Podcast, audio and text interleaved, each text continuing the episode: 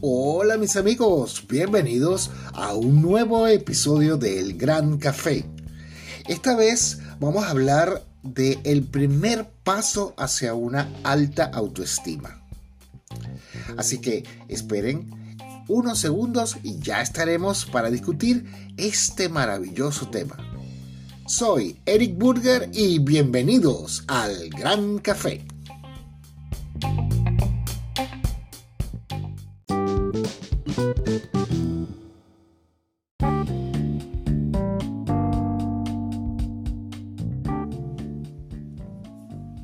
Y bien, mis amigos, quiero decir algo para comenzar esta, este tema, este tópico tan interesante acerca de la autoestima, que es el primer paso, ¿no?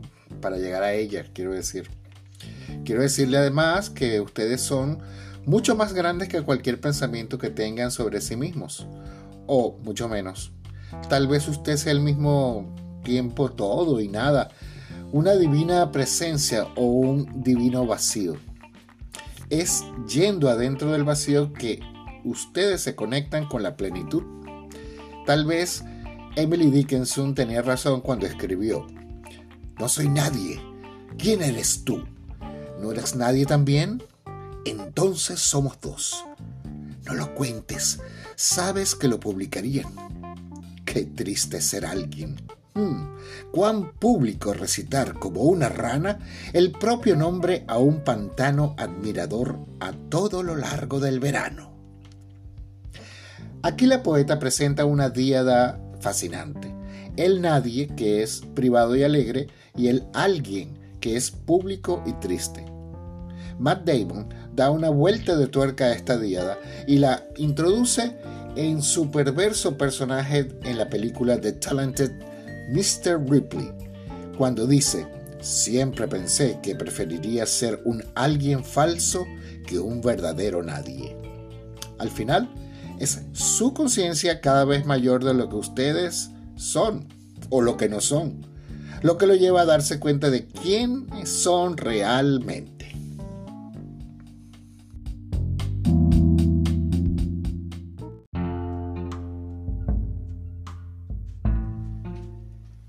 En el libro Regreso a sí mismo, o lo que es lo mismo, Autoestima Interconectada, el autor Bob Mandel, quien realmente es una persona muy interesante de conocer, puesto que es la persona que ha propuesto a las Naciones Unidas em, el hecho de convertir el derecho a una alta autoestima como uno de los derechos fundamentales del ser humano.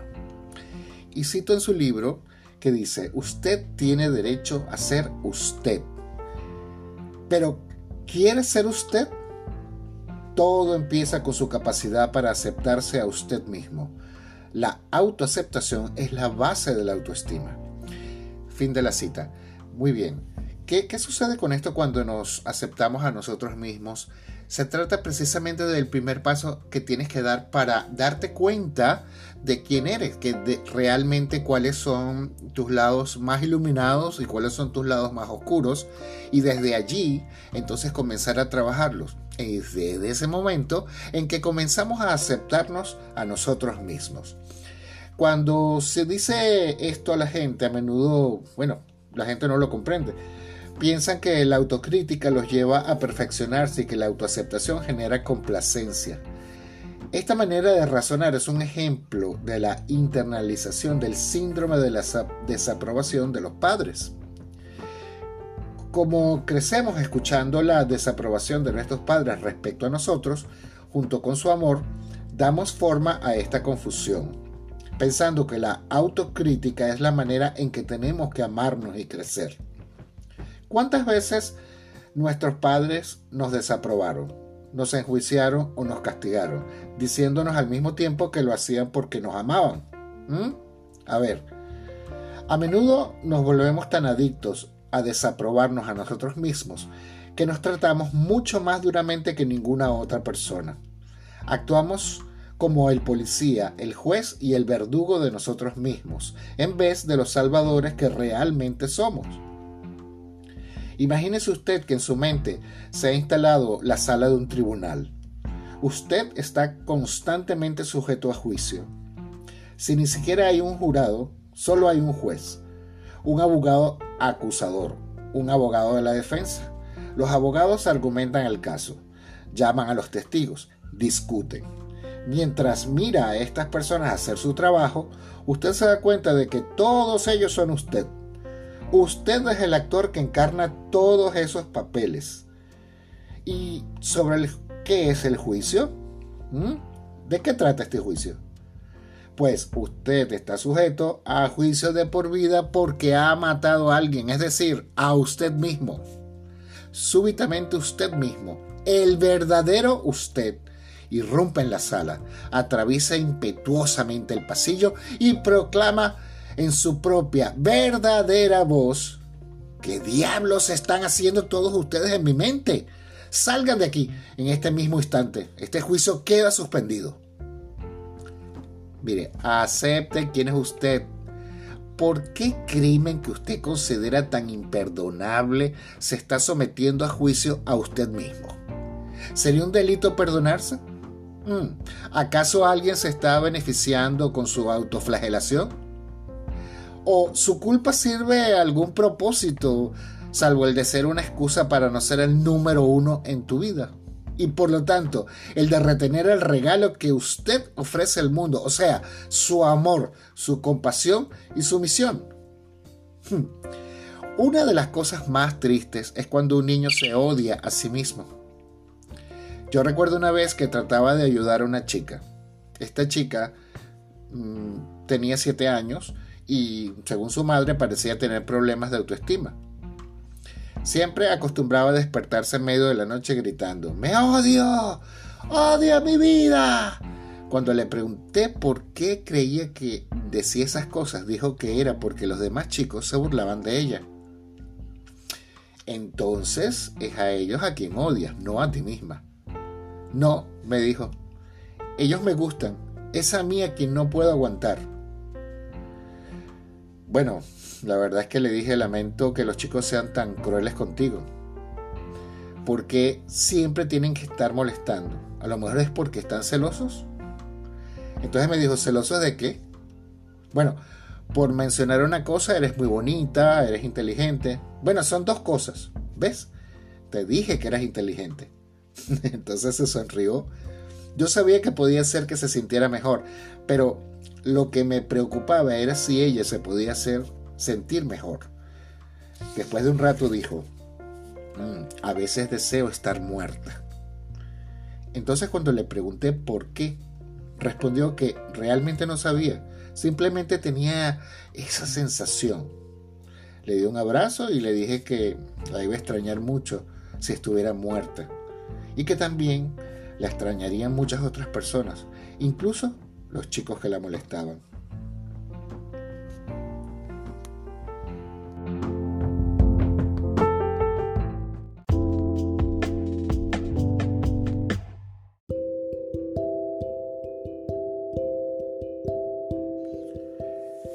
Pero continuemos con el relato. Eh, la madre de esta chica descubrió que estaba embarazada cuando era adolescente. Estaba enamorada de un chico de la calle, pero no se casó con él. Durante el embarazo pensó muchas veces en abortar. Las investigaciones demuestran que simplemente pensar en abortar durante el embarazo puede contribuir a la depresión de un niño y a pensamientos de suicidio.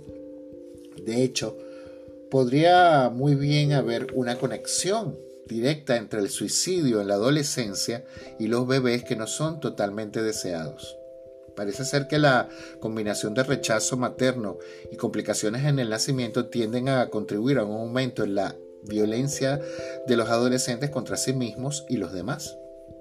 Es como si la falta de certeza de la madre en cuanto a tener el hijo hiciera que éste fuese inseguro respecto de sí mismo, de muchas maneras. La chica tenía algunas circunstancias desfavorables, pero estaba rodeada de una familia muy afectuosa y yo pues tenía confianza en que con el tiempo ella no solo llegaría a gustar de sí misma, sino, bueno, también a disfrutar de la vida. no todos los chicos no deseados tienen tanta suerte como Lisa, la chica.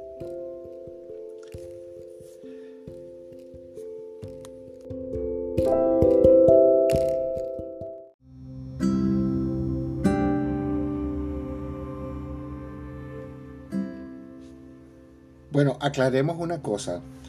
Aceptarse a uno mismo no significa que uno no quiera mejorar. El derecho que usted tiene a ser usted, en parte, en el deseo natural que tiene de mejorarse y realizar todo su potencial. Usted tiene una tendencia intrínseca a expresar su yo ilimitado. Pues entonces siga por ese camino. Y cuando tropieza en el sendero, eso significa que es hora de ver que lo hizo tropezar porque evidentemente se trata de un don o una lección que debe explorar. Usted necesita aprender de sus lecciones, de su karma, de la retroalimentación que el universo generosamente le devuelve a modo de reflejo. Cuando usted no aprende la lección la primera vez, el universo bondadosamente le brinda otra oportunidad. Lo que usted tiene dificultad en aceptar respecto de sí mismo, por lo común se ubica en dos categorías. La primera es que usted no se ha perdonado a sí mismo. La segunda es lo que usted necesita cambiar.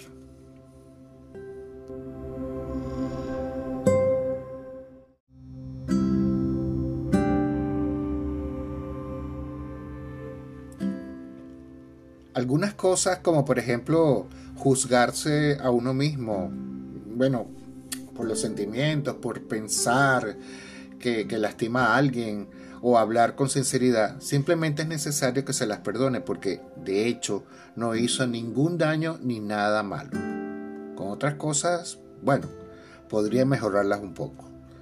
No es suficiente perdonarse por calumniar a los demás, tomar lo que no es suyo o golpear violentamente a alguien.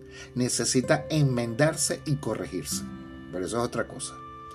Es humillante reconocer que usted precisa modificar su conducta. A veces decir lo lamento o le pido disculpas es una decisión apropiada y sabia. Así que la combinación de perdón a sí mismo y el pedido de disculpas lo devuelve a un estado de inocencia.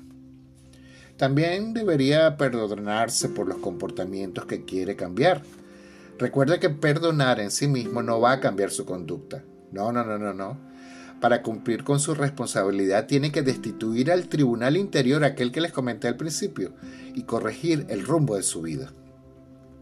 Por ejemplo, si usted no puede aceptarse a sí mismo porque fuma cigarrillos, lo primero que debe hacer es dejar de juzgarse cuando deja de juzgarse a sí mismo por la conducta, vuelve a un estado de inocencia respecto de elegir.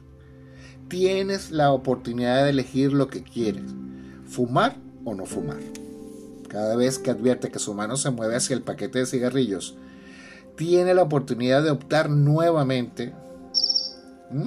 Después de perdonarse, usted se dirige al segundo paso, decir no a la conducta compulsiva. Cuando hace esto, usted hace valer su verdadero yo, por encima de la falsa identidad. Soy un fumador. Es importante reconocer la diferencia entre la falsa culpa y el verdadero reconocimiento. Cuando reconoce que tiene un problema que necesita solución, está viendo el problema como algo fuera de usted. Usted es el que está viendo el problema. Usted no es el problema. El problema es su conducta. En otras palabras, échale la culpa a la conducta, no al ser. Si se tratara de usted, podría ser un gran obstáculo. Debe aprender a diferenciar entre ese usted y lo que usted ha hecho. Así que, por favor, no hay ninguna recompensa por la falsa culpa.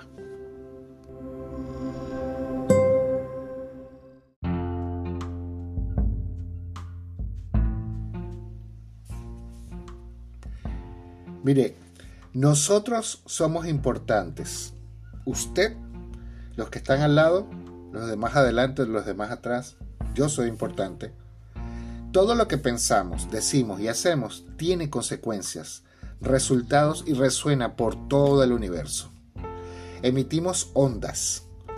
Por lo tanto, cuando se rechaza uno a uno mismo, envía ondas de rechazo al universo.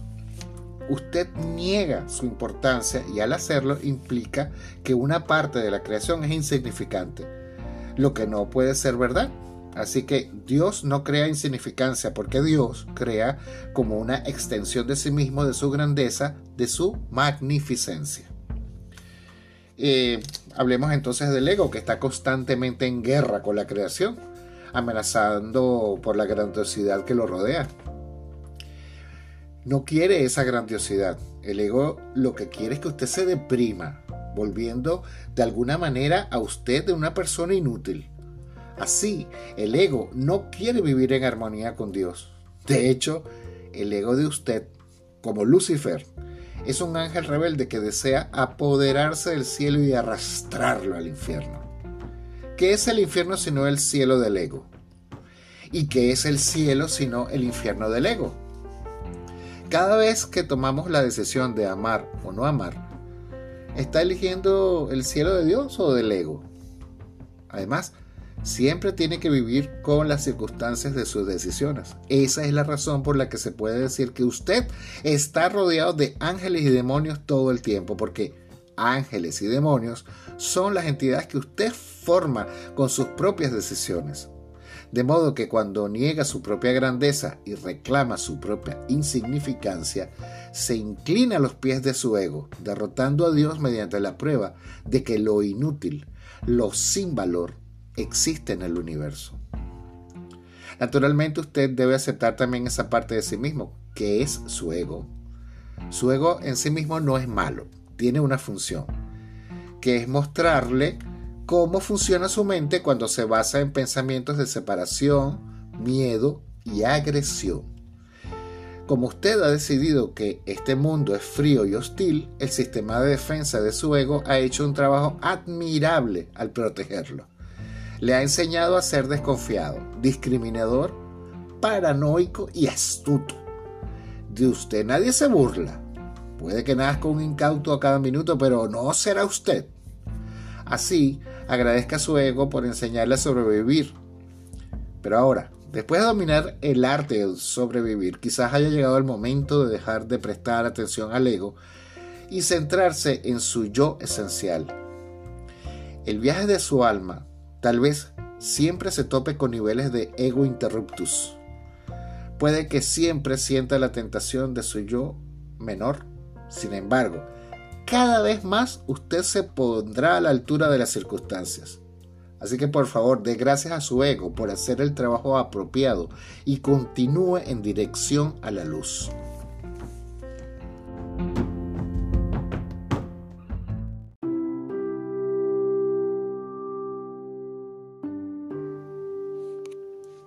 Y volviendo al tema de la aceptación, digamos que es una manera de vivir en armonía con el universo.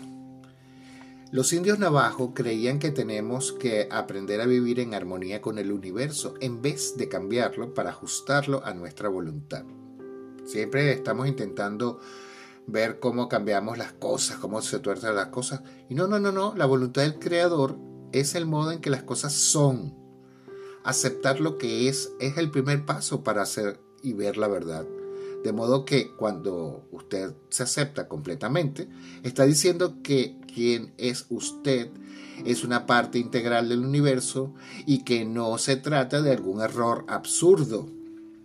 Al cambiar la percepción, convirtiendo el rechazo en aceptación, empezamos a notar que las cosas que anteriormente sometíamos a juicio son aspectos, no son aspectos horribles de nosotros al contrario, esas cosas molestas simplemente tratan de enseñarnos a vivir en mayor armonía con el todo.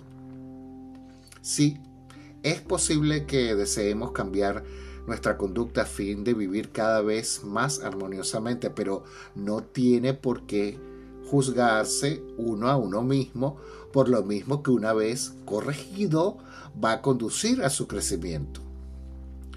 Todo lo que hay en la vida consiste en éxitos o lecciones.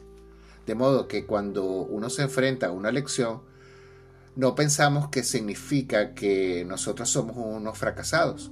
Al contrario, la lección es algo que nos permitirá construir el éxito futuro. En realidad es un regalo.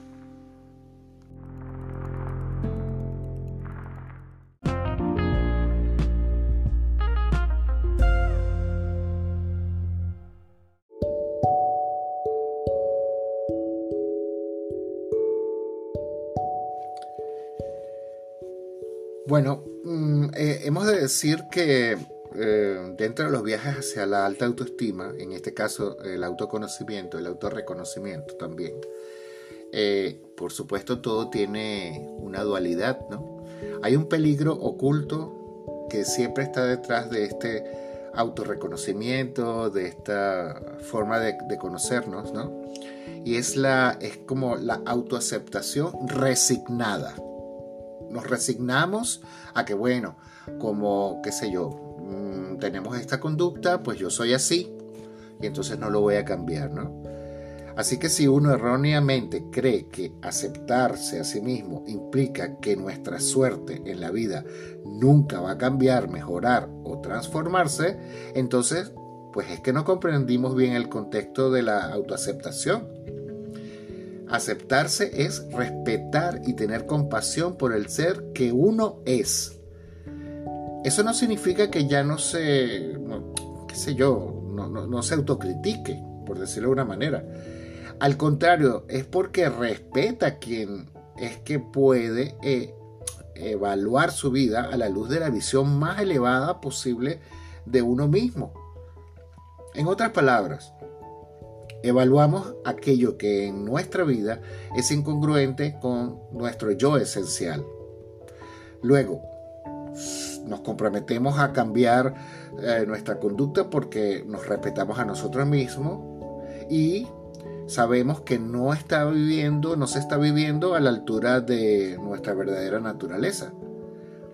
A ver, en el ejemplo que dimos al principio, si nosotros fumamos, bebemos, o descuidamos nuestro cuerpo de otras maneras, en vez de condenarnos y descender a la aversión de nosotros mismos, un día nos despertamos y nos decimos para nosotros mismos, me amo demasiado como para abusar de mi cuerpo de esta manera. Desde esta conciencia, nosotros nos comprometemos a cambiar.